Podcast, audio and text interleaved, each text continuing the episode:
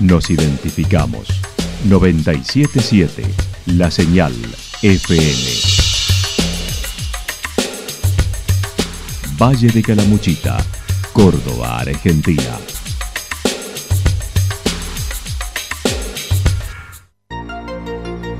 El más completo resumen de las noticias de la región, encontralos todos los días a las 12 y 30, a las 16 y a las 22 horas.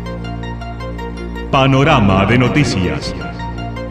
Por la 977, la señal FM nos identifica también con las noticias.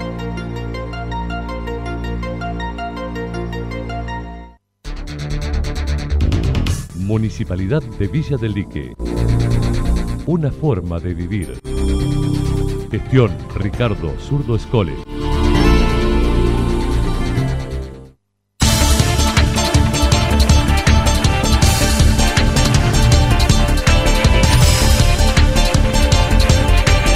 A esta hora hacemos un repaso por la información regional a través de los títulos. Scoles inaugurará las sesiones del Consejo con un balance de la herencia. Solidaridad al por mayor en Santa Rosa. Se abre la Escuela de Artes en Villa General Belgrano.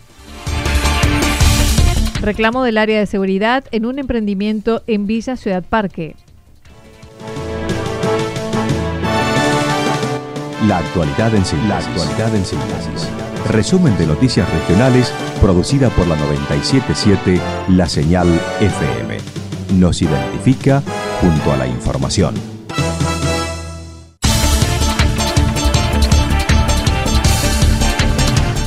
Escoles inaugurará las sesiones del Consejo con un balance de la herencia. Villaldique ha vivido la mejor temporada de los últimos años, tal como sucedió en Calamuchita.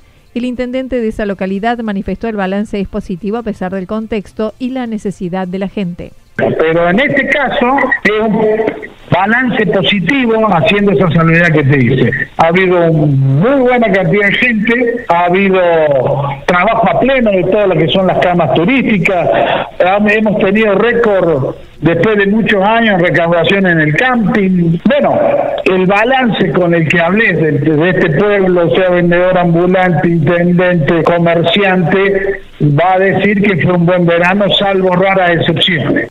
Aún no ha inaugurado el periodo ordinario de sesiones del Consejo, lo hará el próximo 12 de marzo, pero adelantó, aún no ha finalizado el balance de lo recibido, ya que siguen apareciendo deudas de la gestión anterior.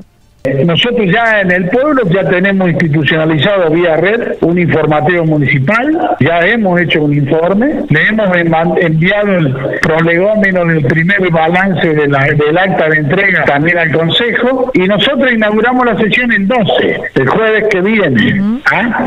Entonces ahí sí voy a brindar un análisis de mucho más, eh, incluso un informe por área que estamos elaborando se encontraron con deudas a prepaga por un millón y medio de pesos, embargo a cuentas del municipio, juicio con una empresa, entre otros, sumando varios millones de pesos de la gestión anterior. Ah, hay una. Eh, el acta fue muy, por ser, digamos, austero en la palabra, fue muy precaria. Eh, nosotros en el informe que le hicimos al Consejo eh, no tenemos, en todos los elementos que se tienen que entregar en un acta, no tenemos ninguna firma o, ¿cómo te diría?, un respaldo a lo que nos y ahí quedó. Manifestando lo más grave es hacia adelante, ya que se debe cumplir con servicios, debiendo invertir entre unos 30 y 40 millones de pesos para funcionar.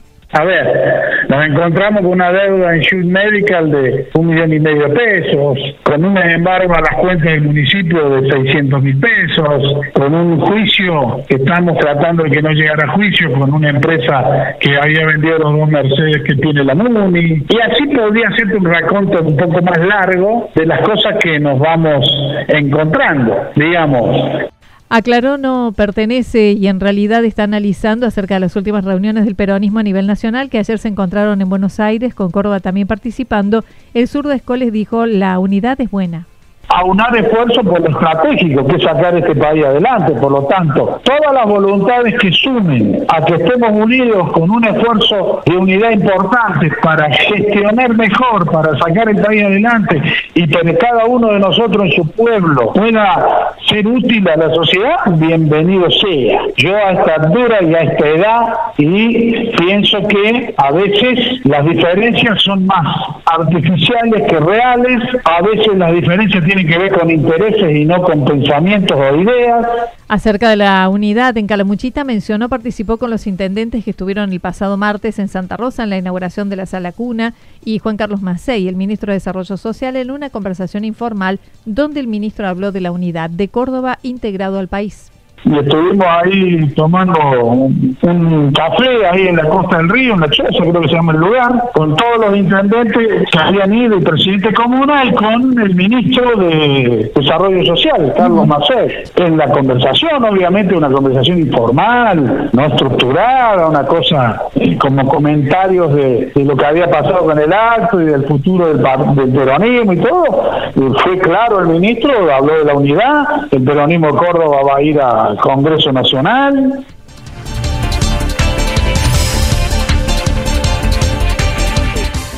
Solidaridad al por mayor en Santa Rosa. Dos hermanitos de 10 y 15 años de Santa Rosa padecen una insuficiencia renal crónica. El más pequeño de más gravedad dializado y el hermano mayor recientemente diagnosticado con la misma patología. Gabriela Ali de la Asociación Santa Rosa Solidaria comentó el caso por el cual organizan una campaña.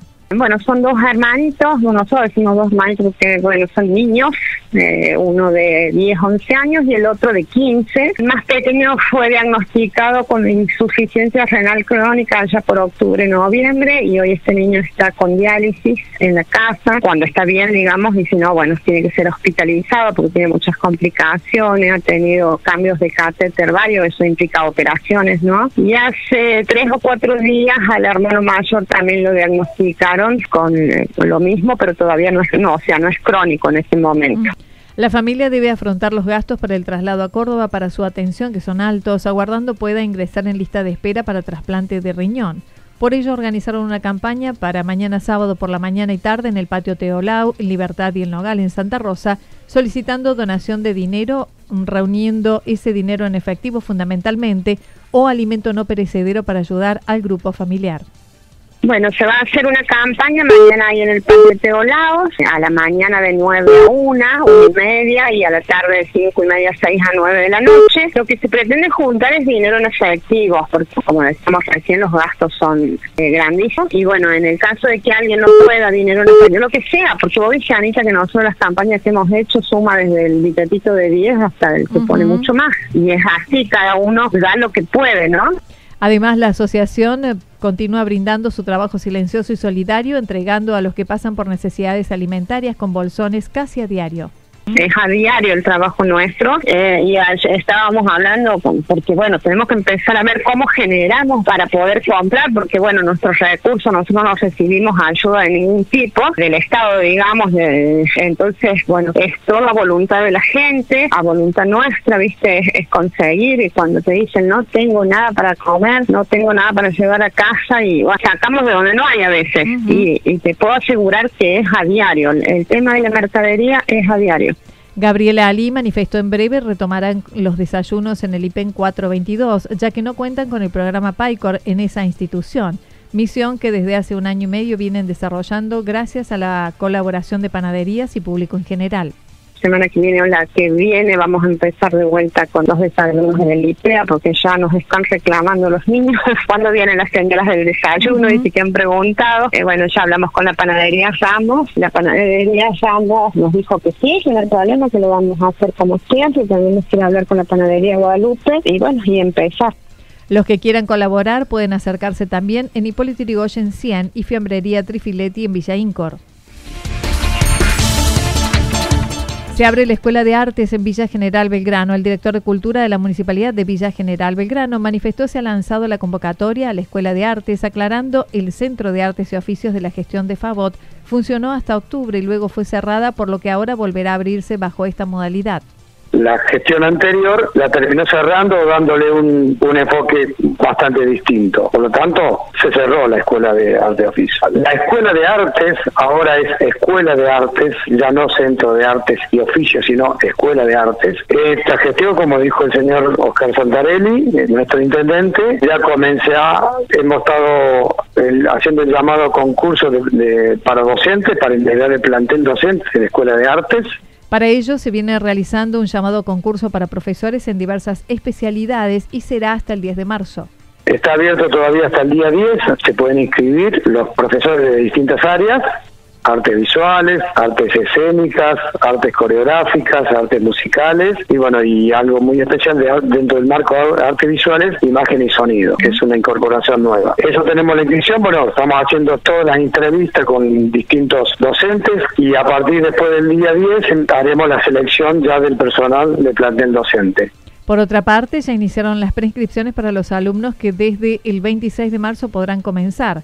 Ya recibieron más de 80 prescripciones para el área de música en diversos instrumentos, danza, artes visuales. Este, más de 80 inscripciones en el primer día en la Escuela de Artes, de preinscripciones, de alumnos, así que tenemos una gran expectativa para hacer una gran tarea desde lo cultural eh, y lógicamente, como decía, incorporando una, temática distinta, nueva, como es imagen y sonido, ¿no? Los docentes interesados deben enviar su propuesta por mail a escuela de artes bgb 2020 gmail.com. Por tarifaria fue dispuesta una inscripción de 230 pesos y una cuota de 700 por mes. También se otorgarán becas a aquellos que no estén en condiciones de pagarlo luego del estudio socioeconómico, mientras que los jubilados también tendrán beneficios. Finalmente, y en torno al balance de los espectáculos nocturnos, Antonio Bello dijo fue excelente. Las 38 noches que se llevaron a cabo en el espacio nuevo al lado de la Plaza José Hernández y que fueron todos con entrada libre y gratuita montar todos estos eventos en, un, en algo nuevo, en un espacio nuevo que se generó al lado de la Plaza José Hernández, ya que la plaza se va a utilizar solamente como plaza, la plaza central. Bueno, dentro de ese marco, la feria navideña, que, fueron siete días. Después tuvo la Summerfest, que es una, una muestra de más chica de lo que sería una fue nuestra, que eso fue nueve noches. Y después todo lo que las 32 eh, noches que vimos, este, en total 38 noches.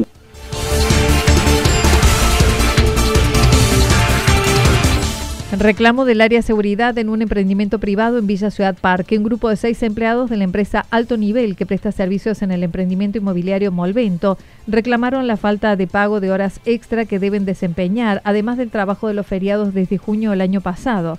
Javier Lucy, uno de los afectados, mencionó, además, están teniendo demoras para cobrarlo de hasta tres meses y a valor de 50 pesos la hora. Eh, la empresa al no, no, está cumpliendo con el pago de horas extras, o sea, nos está obligando a hacer 48 horas extras por mes porque tomaron un personal más eh, y no cubrieron franqueros. Eso fue así hecho, digamos, de, prepo, o sea, no se nos informó, no se nos preguntó nada y se, eh, se nos está obligando a hacer eso. La empresa en su momento nos informó de que esas horas iban a ser pagadas al valor de 50 pesos la hora, o sea, trabajando jornadas de 12 horas completas, las cuales las están pagando con suerte, con tres meses de demora. Todos se desempeñan en el área de seguridad y vigilancia del predio. De los seis, uno sería solo por la temporada. Somos seis empleados, uno de ellos, al parecer nos enteramos ahora que lo han contratado solamente por la temporada, uno de ellos, somos cinco fijos, que estamos con la misma situación, desde el mes que empezó esta empresa a trabajar en Molvento, que es el mes de junio. Sostienen el reclamo pidiendo se ajusten a la ley y que dicho monto figure en el recibo de sueldo.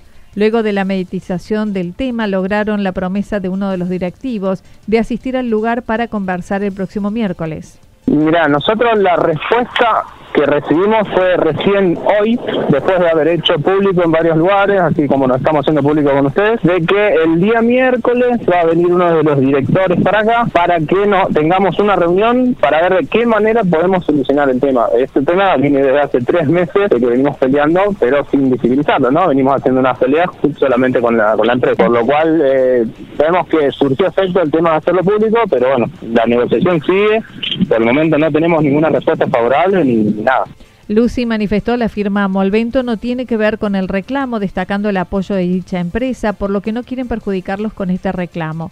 El sindicato que los nuclea tampoco ha respondido a el reclamo.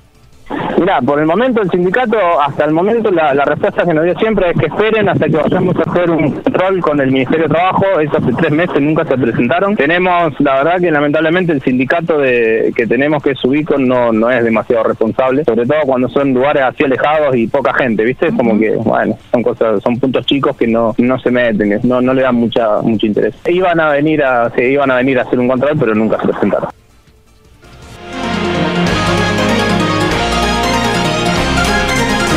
Toda la información regional actualizada día tras día.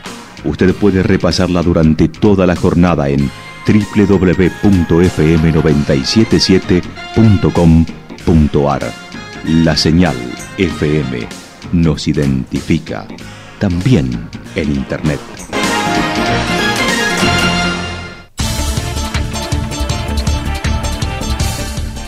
El pronóstico para lo que resta de la jornada indica parcialmente nublado, temperaturas máximas que estarán entre los 32 y 34 grados, el viento del sector noreste entre 13 y 22 kilómetros en la hora.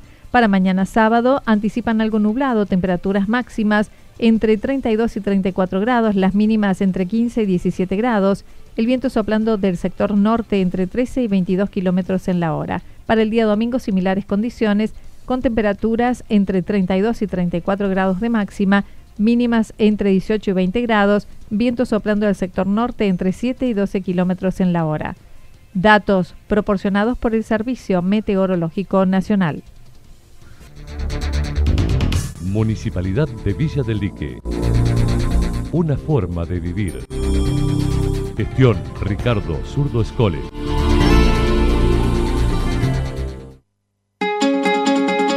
Lo que sucedió en cada punto del valle. Resumimos la jornada a través del informativo regional en la 977. 977 La Señal FM.